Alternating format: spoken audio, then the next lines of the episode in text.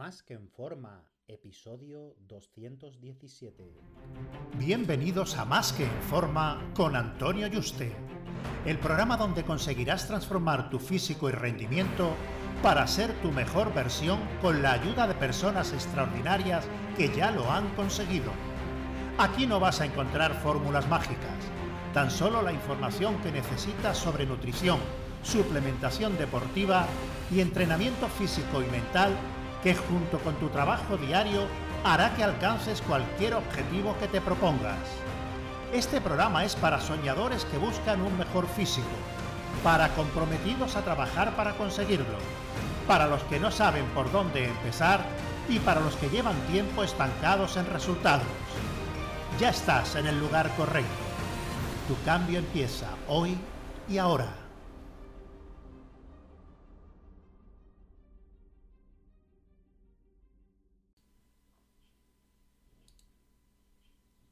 Muy buenas y bienvenido a un nuevo programa. Recuerda que he abierto plazas para que puedas ser tu entrenador y dietista y trabajar uno a uno de la mano online para diseñarte tus dietas, entrenos y llevarte el seguimiento diario para que consigas tus objetivos físicos y de rendimiento de la forma más rápida, segura y sostenible posible. Así que si te interesa que trabajemos juntos, reserva tu cita por teléfono conmigo en antonioyuste.com barra ayúdame. antonioyuste.com barra ayúdame. Ayúdame sin tilde. bueno, si queremos tener una larga práctica deportiva y que las lesiones no nos limiten, una de nuestras patas de trabajo, al igual que la alimentación, el descanso y el entrenamiento, debe ser el hacerlo periódicamente con un fisioterapeuta unas visitas programadas y ninguna máquina o aparato que puedas aplicarte tú mismo puede sustituirlo por muy caro que sean, ya sean pistolitas eh, de 2.000 euros, 3.000 euros, cualquier aparatología, sillones, da igual, lo que sea, ¿vale? Sí que pueden eh, ayudar un poco, aliviar entre sesiones con el fisioterapeuta para tratarte tú de forma eh, personal, ¿no? Entre sesiones con él o ella. Pero en ninguna, ninguno de los casos va a ser tan efectivo ni va a sustituirlo. Ni, ni va a evitar que puedas tener una lesión como si fuera a un fisioterapeuta. Lo ideal sería pues, ir todas las semanas, pero como esto es difícil para la mayoría, ya sea por disponibilidad de tiempo como económica, pues bueno, que al menos sea una vez al mes. El trabajar con este profesional, por mucho que hagamos descargas cada 3-4 semanas en nuestro entrenamiento y bajemos el ritmo de entreno o cada seis semanas, dependiendo de lo avanzado que esté el atleta y a la intensidad que sea capaz de entrenar, porque mientras más principiante se sea, eh, pues no van a hacer falta descargas, ¿no? O cada bastantes más semanas, incluso meses. Pero si somos ya un atleta bastante avanzado, pues cada 3-4 semanas que entrenemos duro, vamos a necesitar a lo mejor una descarga de una semana, ¿no? Por eso va a ser clave para que no nos empiecen a aparecer lesiones conforme nos vayamos haciendo más fuertes. Y es que a medida que la edad avanza y o lo hace nuestra capacidad de generar más fuerza y levantar más peso al tener más músculo, la tensión muscular es mucho mayor y las articulaciones y músculos sufren desgastes mayores. No es el mismo estrés para los músculos y articulaciones y tendones, aunque se tenga más músculo, el hacer sería el fallo con 60 kilos en un pre de banca, un peso muerto, que con 180. Y bueno, dice, bueno, pero es que se tienen más músculo, ¿no? Proporcionalmente será igual. No, porque aunque se tenga más músculo, el daño muscular articular es mayor y por tanto se necesita más tiempo para recuperarse, porque proporcionalmente no se avanza en los niveles de recuperación respecto al aumento de intensidad que se es capaz de generar. Entonces, teniendo claro que debemos ir a un fisioterapeuta al menos una vez al mes, no solo cuando haya problemas, sino para prevenir que no ocurran, porque una vez que ocurren podemos estar varias semanas parados sin poder avanzar y limitados en nuestro progreso. Hay que ver primero qué diferencia hay entre un fisioterapeuta, quiropráctico y osteópata para saber a quién de ellos debemos ir, porque muchos no saben la diferencia. Entonces vamos a empezar por aquí para aclarar dudas y que así eh, sepáis qué diferencia hay entre uno y otro y a por quién tenéis que ir, ¿no? Bueno, hay muchas definiciones para determinar qué es un fisioterapeuta Una de ellas la dio la Organización Mundial de la Salud, la OMS, en 1958, en el que bueno, definían a la fisioterapia como la ciencia del tratamiento a través de medios físicos, ejercicio terapéutico, masoterapia y electroterapia. Además, la fisioterapia incluye la ejecución de pruebas eléctricas y manuales para determinar el valor de la afectación y fuerza muscular. Pruebas para determinar las capacidades funcionales, la amplitud del movimiento articular y medida de la capacidad vital. Así que mm, como ayudas diagnósticas para el control de la evolución. Bueno, sintetizando y haciendo más simple esto, ¿qué es lo que queremos decir? Bueno, pues que el fisioterapeuta está capacitado para aplicar todas estas terapias. No solo dan masajes, sino que pueden aplicar técnicas válidas y necesarias en áreas tan específicas como la neurología o la respiratoria, pasando por cardiología y sin olvidar nunca el sistema músculo-esquelético, en el que en la mayoría de los casos nosotros nos va a interesar esta parte, ¿no? sobre todo con ejercicio terapéutico y medio físico. También son capaces de diagnosticar todo ello gracias a los conocimientos adquiridos a través pues, de, la carrera, ¿no? de la formación universitaria, que, bueno, que es de cuatro añitos en España. Bueno, ya sabemos lo que es un fisioterapeuta. ¿Qué es un quiropráctico, un osteópata? Bueno, un quiropráctico es una persona que trabaja específicamente en el sistema musculoesquelético del paciente con el fin de corregir sus problemas en el sistema nervioso y el músculo esquelético, así como los efectos que estos problemas acarrean en su salud. Y bueno, este tratamiento pues, no requiere ni cirugía ni, ni fármacos. Muchas personas asocian los quiroprácticos únicamente con el trabajo de la columna, pero ellos se dedican al sistema músculo esquelético. La osteopatía tiene un enfoque eh, asistencial diferente. Eh, parte de un sistema de diagnóstico y tratamiento específico para incidir en la estructura del individuo y en los problemas mecánicos que pueden aparecer. Se basa en la creencia de que los huesos, los músculos, la articulación y el tejido conectivo no solo tienen la función evidente de formar parte de nuestro cuerpo, sino que desempeñan un papel esencial en el mantenimiento de la salud centran pues esta praxis en el tratamiento de los tejidos blandos. Lo que buscan es liberar la energía que queda atrapada en los músculos mediante manipulaciones. ¿Dónde está el problema? Bueno, el problema no es que las maniobras no puedan ser tan eficaces como cualquier otra. De hecho, es una buena solución, ¿no? Eh, por lo que el problema no es la técnica, sino que en España dicha área de conocimientos, entre comillas, eh, quiropraxia y osteopatía, son propias del fisioterapeuta, o sea, el único que legalmente puede practicarlo. O sea, un fisioterapeuta puede y es un quiropráctico y un osteópata, pero no tiene por qué ser a la inversa, ¿vale? Eh, si, bueno, si nos metemos con temas de leyes, pues en principio la legislación española dice que son funciones de los fisioterapeutas, entre otras, el establecimiento y la aplicación de cuántos medios físicos puedan ser utilizados con efectos terapéuticos en los tratamientos y la realización de actos y tratamientos de masaje, osteopatía, quiroprasia, técnicas terapéuticas reflejas y demás, terapia manual específica alternativa o complementaria, al fines al campo de la fisioterapia. Bueno, la osteopatía y la quiroprasia sí que están reconocidas por la Organización Mundial de la Salud como medicina tradicional complementaria y valora que deben ser profesionales sanitarios titulados y regulados quienes las apliquen. Esa es la diferencia. En España se consideran conocimientos propios de la fisioterapia y la formación para ejercerlas solo pueden impartirla legalmente en la Facultad de Fisioterapia o en los cursos oficiales de posgrado. Bueno, sigo eh, hablando de todo esto y, de la fuente, eh, quién lo dice y lo que dice la ley, en qué artículo, para que no lleguen aquí eh, quiroprácticos y osteópatas que no tienen la carrera y no se me echen encima, etcétera, ¿no? ¿Vale?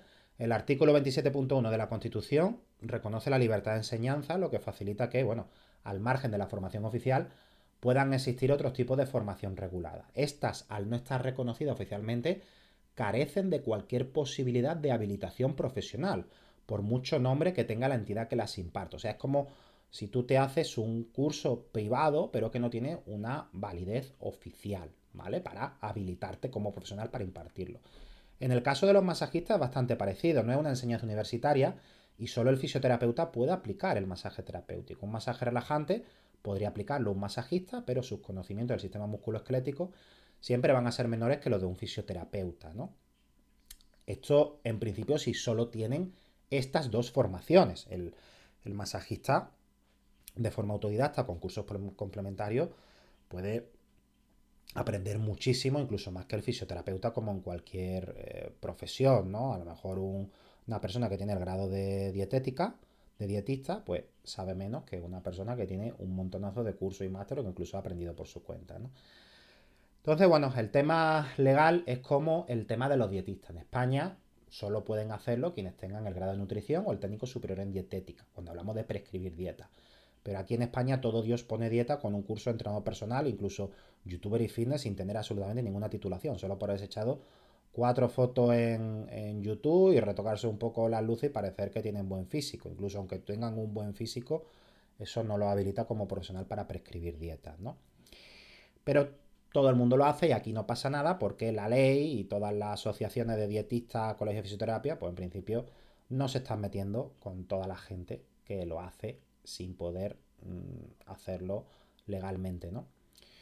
En principio, si aplicamos la lógica, el profesional que además de tener la formación como quiropráctico, también tiene la carrera de fisioterapeuta, tiene unos estudios superiores que el otro no tiene y por tanto más conocimiento para diagnosticar y tratar nuestros problemas o de ellos. Si nos basamos en que únicamente tengan estas dos titulaciones, fisioterapia o eh, quiropráctico o osteópata, ¿no? Pero claro, aquí eh, para determinar la valía de un profesional está la cantidad de formación no reglada que haya hecho cada uno, cuánta experiencia tenga y en qué campo, ¿no? Te puedes encontrar con fisioterapeutas que no están acostumbrados a trabajar con deportistas de fuerza como nosotros y un quiropráctico que sea un crack en ello, aunque no tenga otra titulación. Por lo que, habiendo dejado claro todo el tema legal de quién puede y quién no puede legalmente, ya es una decisión personal vuestra. Yo te informo de quién legalmente eh, puede hacerlo y quién no, ¿vale? Mm, y ya en base a eso es uno de los puntos en los que puedes tomar la decisión si a ti te importa esto o no, ¿vale? Yo te explico únicamente lo que es legal, lo que no es legal, lo que dice la ley y, todos los organismos, ¿vale? Pero yo el tema de la titulación para ayudarnos, personalmente no lo tomaría como único factor decisorio. Por supuesto va a ser un plus. A igualdad de condiciones con alguien que tenga fisioterapia, además la carrera, hombre, pues mejor, ¿no? Eh, lo que sí es que primero mm, deberá ir a uno de pago, es decir, eh, no seas cutre, con perdón, ráscate el bolsillo y si vas a una mutua y te mandan por el seguro, pues dices, ah, venga, me lo voy a ahorrar y como pago un seguro de 50 euritos o 100 euros todos los meses, venga, que me den la sesión de fisioterapia por aquí, ¿no? Pues te van a poner una hora perdiendo el tiempo enchufado a una máquina que no te va a ayudar en nada y luego un masaje superficial de 10 minutos y, mientras más veces vayan mejor porque más dinero les dan, ¿no? Y lo que quieren es, venga, ¿cuántas sesiones quieres? Y ahora otras 10, y ahora otras 10, y ahora otras 10, y ahora otras 10. Estoy diciendo, estoy aquí perdiendo el tiempo y, y bueno, mm, a mí no me está ayudando en nada, ¿no? Porque cuando sí que tienes una lesión que va para que te ayuden, si te das cuenta de que no vale absolutamente para nada y que lo único que buscan es tenerte ahí rotando el mayor tiempo posible para poner la mano, ¿no? Así que aléjate mm, todo lo que puedas de mutuas de seguro. Si tu seguro te cubre alguna sesión de forma individual con el profesional que tú elijas, estupendo, pero de forma individual, como ahora explicaremos, y en los criterios que yo considero los que deberías basarte para saber si esa persona es buena o no tras la primera visita. Si no, mm, te tocará meterlo en tu presupuesto, igual que la cuota de gimnasio, comprar pescado o, o pollo para comer. Y no seas rácano en esto, porque eh, es tu salud y, estar limitado semanas o meses con una lesión, incluso más, es que no progreses. En semana o mes o te desmotive y des pasos para atrás. Entonces, por, no meterle 30 o 40 euros al mes, eh, fíjate a lo que estás renunciando, ¿no? Lo que sí que valoraría es que el trabajo con máquinas, si lo utiliza, que en la mayoría de los casos mm, no es imprescindible para la mayoría de, lesiones o prevenciones que, de, nuestro deporte, pues sea solo una pequeña parte de la sesión que vayas a tener, porque la mayoría de nuestros problemas suelen ser sobrecargas musculares, articulares, pequeños desgarros y requieren trabajo manual para solucionar el problema. E, en su mayoría, ¿no? La mayor parte de la sesión. Así que si en la primera sesión no se tira contigo un buen rato dándote con las manos, por decirlo así, un masaje, si es este tipo de lesión o si va mm, como descarga muscular a modo preventivo, colocar todo en su sitio, etcétera, y te ponen una máquina y luego ponen la mano para cobrar, mm, huye corriendo de ese profesional, entre comillas. Luego, la duración de la sesión tampoco es un indicativo de lo bueno o malo que sea ese profesional. Es como va a una hamburguesería y dice, wow, me han puesto eh, una hamburguesa de 2 kilos por 3 euros. ¡Buah! He triunfado. Y a lo mejor la hamburguesa está malísima es de muy mala calidad, ¿no? Y te han cobrado 10 euros por una hamburguesa gourmet de 150 gramos y es una pasada, ¿no? Y queda súper contento. Hay profesionales que no se tiran dándote un masaje preparatorio o relajante primero 30 minutos y luego después te lo complementan con otros 30, al final están una hora, hora y media contigo. Y en solo 30 minutos nada más, pues son capaces y les gusta más ir al grano, te colocan todo en su sitio, te hacen un buen masaje deportivo, si tiene alguna contractura, alguna sobrecarga la detecta y te la van quitando, etcétera, y, están contigo por el tiempo realmente que necesitan y, no meten más paja, por decirlo así, ¿no? Yo al mejor que, he ido, que se llama Sergio, en, en Fungirola, en, en Málaga, que de hecho, bueno, él, es profesor de la Junta de Andalucía que prepara los quiroprácticos. Sergio conmigo está de 25 a 35 minutos y me despachaba e iba al grano. Esto de ir dándote un masaje primero relajante y calentándote todo, no. El de primera hora va y va al grano y te machaca y te despacha rápido, ¿vale? Eh, es muy raro mm, que un buen profesional, hablando del tema del dinero, que aquí sí puede ser un filtro, cobre menos de 30 euros la sesión. Da igual lo que dure, ¿vale? 30 euros. No lo valores como hemos hablado por el tiempo. 35 euros para arriba es lo normal. Mm, da igual el punto de España donde estés, si es que eres de España. Así que si cobra menos, si no es porque no tiene muchos años de experiencia y quiere hacer su nombre y cartera de cliente, no suele ser buena señal. Por lo que no te vayas más barato que el tirar el dinero en 12 sesiones al año a 20 euros la sesión es mucho más caro que pagar el doble y no tener ningún problema nunca. O si lo tiene que te lo solucione en dos sesiones y no en 20 o incluso nunca. Y ya, aparte del dinero, es el tiempo que te tiras jodido, con perdón, el verte limitado, no progresar y dar pasos para atrás, ¿no? Y a nivel mental también es destructivo, ¿no? Si vas ya con alguna ligera molestia de una sobrecarga en el músculo, articulación, tendones, lo normal es que te coloque todos los huesos, te revises todo el sistema musculoesquelético, por si hubiera algo más, aunque no lo hayas detectado tú. Porque yo hay veces que he dicho, oye, Sergio, tengo eh, una sobrecarga en el cuádriceps, me dan el cuádriceps y de repente empieza con lo isquio y con los gemelos y, me dice él, yo no sé cómo puede andar con los isquios tan cargados como lo tiene. Empieza a dar los isquios, yo no notaba nada, no tenía ningún problema y veía las estrellas cuando me estaba dando el masaje y decía, hostia, qué dolor, cómo lo tenía, ¿no? Entonces, un buen fisio, fisio quiropráctico, osteópata, eh, tiene que mirar y, ver al final qué es lo que pasa. Es como cuando eh, tú vas al mecánico y tú le dices, oye, mira, es que llevo, eh, lo llevo porque tiene un ruidito el, motor cuando está parado, que se lo quite. Y a lo mejor, aparte del ruidito, tiene mil cosas más, ¿no? Como cuando va a un dentista. No, bueno, es que quiero que me haga un blancamiento y ya está. O quiero que me haga una limpieza. Y te detecta que tienes cuatro caries, tiene que matar un nervio, te tiene que. En fin, todas estas cosas, ¿vale? Que supongo que ya, por la analogía que estoy haciendo, sabes por dónde voy, ¿no? Independientemente que tengas ya un problema o vayas para evitarlo, la sesión debe doler y es buena señal. Es decir, parte del tratamiento debe ser un masaje descontracturante. O sea, estamos hablando de que no vayas porque tengas un hombro roto o se te haya eh, descolgado un pectoral. Estamos hablando, bueno, de que si, son sobrecargas, vas para eh, prevención, etcétera, ¿no? Esa molestia de sobrecargas, ¿no? y va a tocar toda la fascia muscular. Incluso si tiene una sobrecarga, etcétera, algo de daño, la fascia muscular profunda. Y eso duele, y duele mucho. O sea, de, me aguanto el llorar por no hacer ridículo delante de este hombre, ¿no? O de esta mujer, ¿no? Y al entrenar con pesa, como hay daño muscular, eh, al trabajarlo el fisio, el quiropráctico, es normal que duela y debe doler. Por lo que si sales de la sesión, tenga algún problema o no, como si fuera un paseo, digo, uy, qué relajadito me he quedado, estoy genial, como en una nube, como si me hubiera tomado un cafelito. Parece que te ha dado un masaje relajante y la sesión no es una tortura, es una muy mala señal. Que lo que te ha hecho es un trabajo muy superficial que no te va a beneficiar en nada. Aquí las mujeres se me pueden echar encima y me pueden matar, ¿vale?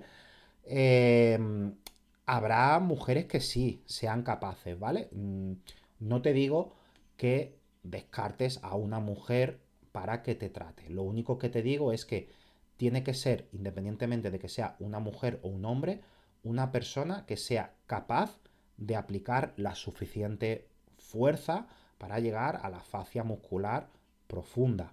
Y esto implica, yo cuando voy al fisio y mis clientes, etcétera, mis alumnos, se te suben encima, te hincan el codo, ejercen muchísima presión con las manos, hay técnica, etcétera, que, no es fuerza bruta, solo.